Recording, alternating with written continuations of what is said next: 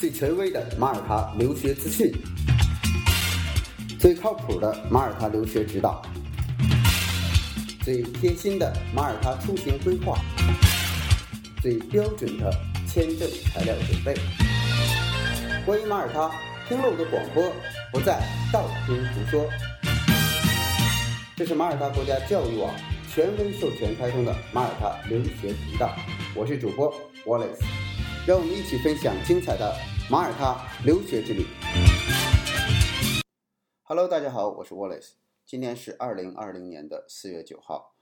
嗯，一直都想找一个中国留学生，那么去采访一下他。这个留学生首先他不是来自于特别富裕的那种家庭，他就是一个中产，比如说，呃，爸爸妈妈。呃，收入呢，大约一呃，爸爸妈妈每人啊，年收入大约在五万到八万之间，啊，那么在国内的学习情况呢，一般呢，也就是全班排名啊，可能也就是个二三十名，如果全班有五六十人这样，那么甚至更更低一些，那么这样的孩子其实很有代表性啊，他很聪明，也很这个呃，这个有自己的想法。可是呢，他在国内的老师眼中不见得就是好学生，呃，甚至某种意义上来讲呢，他很难让自己的价值和想法得到周围人的认可，因为他成绩不好的时候呢，他可能就觉得自己不是一个好学生，或者身边的人也不认为他是个好学生。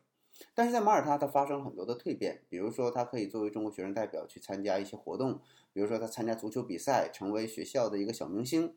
呃，甚至呢，自己开始独立的做饭，独立的这个去这个洗衣服，呃，自己在很多的孩子高中还没有毕业的这个情况之下，他就已经开始独立在国外生活。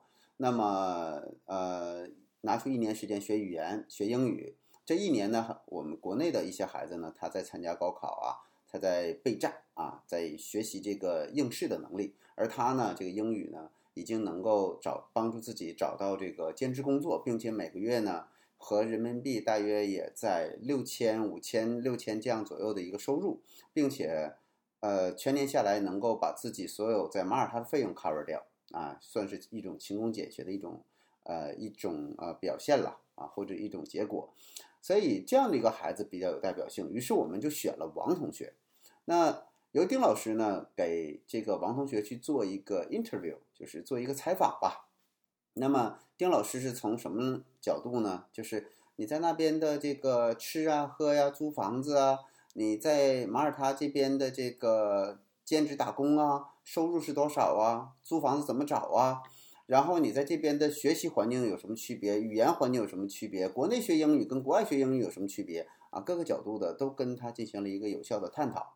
那今天这个音频呢，我就把它这个从视频中摘出来，然后放在我们的喜马拉雅的音频频道，供大家去参考。那它是能够代表百分之六十甚至六十五的这样的一个学生啊，来到马耳他的一个心态。所以马耳他这个国家，它真的很适合于国内的甚至二三线的城市的这些孩子。那么在班级的表现也是二三流的这样的表现，不是顶级的。那他在马耳他找到了他自己的位置，而且这个孩子换一个土壤去成长的时候，你会发现这个孩子更有魅力啊！一个独立的、有独立思维的、有独立行动力的孩子是非常有魅力的。所以今天就把这个音频，呃，给大家做一个报告。大家好，我是丁老师。呃，那么以前呢，有很多的小伙伴呢，经常在国内会问我。呃，国外一个月的这个生活费是多少啊？房租是多少啊？在这里边学习和生活是如何安排呀？那么这些问题呢？今天我就有请我旁边这位王同学，他来到马耳他已经一年半了。那么一会儿呢，就由他来把他自己的个人经历跟大家简单介绍一下。我刚我没来到马耳他之前呢，我的是属于我上高中，高中的生活压力、学习压力还是非常的大的。嗯，可以说是每天。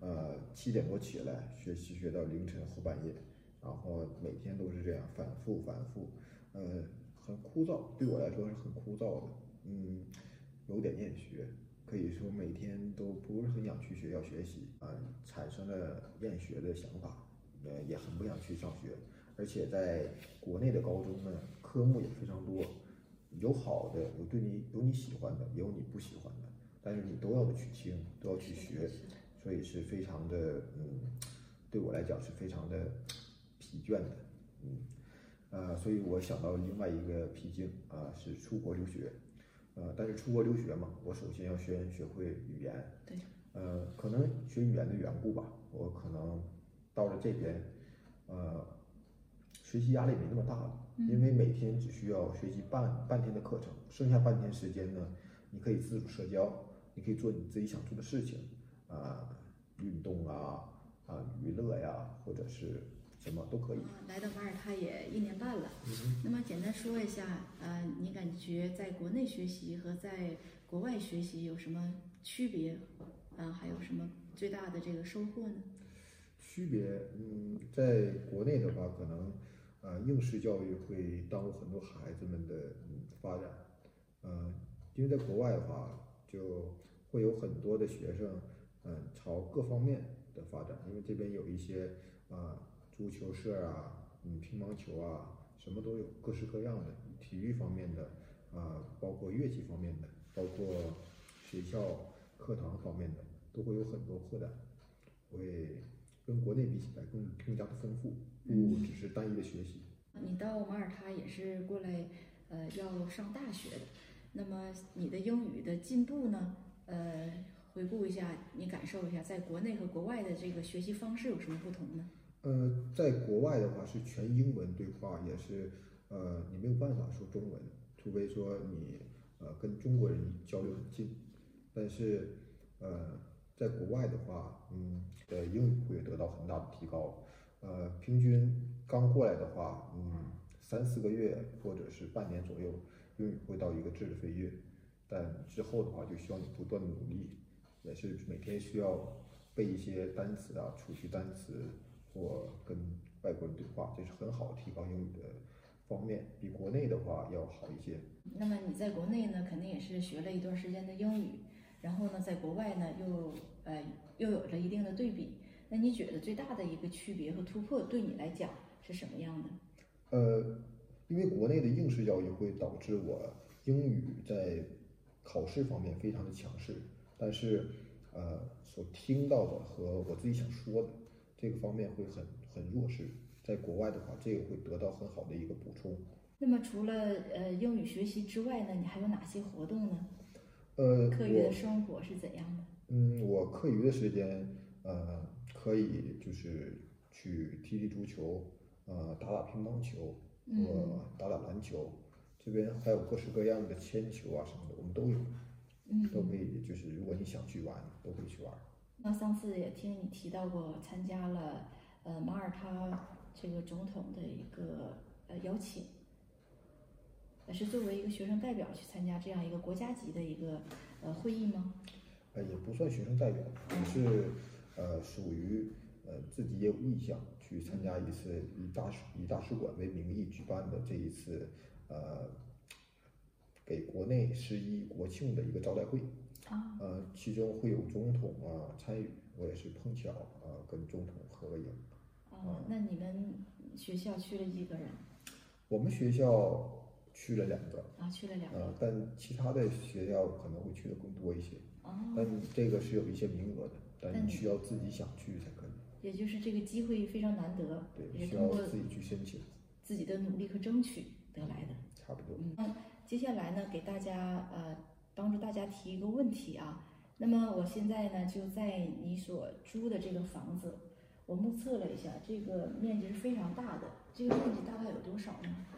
得有一百七到二百左右，哦，一共是几个人住呢？呃，三个人，三个人。那一个月的房租是怎样的呢？大概一千二到一千三百欧左右，啊、那也就是说你们每个人大概四百欧一个月。嗯，差不多，啊，然后再呃加上水电、煤气费，煤气费用，嗯嗯，哦，那一个月差不多一个人四百四百五左右吧，四百五左右一个月四百五十欧的这样一个房租，你认为在马耳他是一个什么样的一个水平？呃，在马耳他这样是属于一个嗯，按如果是学生来讲的话是偏贵的一个水平。呃，正常的话可能会到三百到四百左右，包括水和电的。嗯，四百五。像你现在这个房子，具体是一个什么样的一个标准和配套情况呢？呃，我们现在这个房子是我们自己找的，嗯是属于有三个嗯独立房间，嗯哼呃，一个独立卫生间，还有一个是房间内自带卫生间，哦呃，属于一个非常不错的，对我来讲一个房源了。家具也是非常齐全的啊，我们有厨房都是嗯都是新的，都是新的家具啊，也有沙发、客厅及电视啊什么的，什么都有。嗯嗯，通常通都是通过什么样的渠道找到房子呢？呃，我们通常是在网上嗯 Booking 啊，或者是爱彼迎，或者是在马耳他当地的 Facebook 上，或者是在马耳他嗯的房屋中介，我们能找到非常好的房源。嗯，我们可以就是与房东面对面去交谈。像这样找到这样的一个房子，需要付多少的这样的中介费呢？嗯，这个房子呃是没有通过中介去找的，是我们自己自己去找的，我们没有中介费，但是我们需要呃去交这个定金，啊相当于就是一千三百欧的房子需要交一千三百欧的定金，嗯四百欧的房子需要交四百欧的定金，以防你的家具损坏，但是人跑了。明白了。对，嗯，在这里边找一个兼职工作好找吗？呃，通过你的英语的水平，呃，会的工作难度好不好找，根据你英语水平来判断的。那你现在这个工作是做什么呢？呃，也类似于一个餐厅吧，餐厅工作，但是呃偏餐饮那一些哦，是兼职的是吗？兼职，哦，那你一个月大概收入是？大概收入能到七八百欧吧。哦，那如果是全职的工作呢？全职工作应该能上一千三百到一千三百五，一千三到一千五。哦，是这样的。对。那么在马耳他这个边学习边工作这种情况是不是很普遍呢？呃，相对于来讲会很普遍一些，因为呃这样会更更丰富一下自己的阅历和自己的嗯所接触的的口语的经历。那像你一个月要是赚七八百欧，那自己的生活的费用是不是都出来了呢？呃，差不多自己的费用应该是都出来了，就是还能有多余的。就呃，你未来还有几年能够毕业呢？呃，我未来可能还需要三年的时间，大学毕业，对，嗯，还有三年。那你下一步的打算呢？嗯，我下一步打算是考下驾照哦，啊、然后去哪里都方便，对。然后学完大学这个本科毕业之后，还有什么计划吗？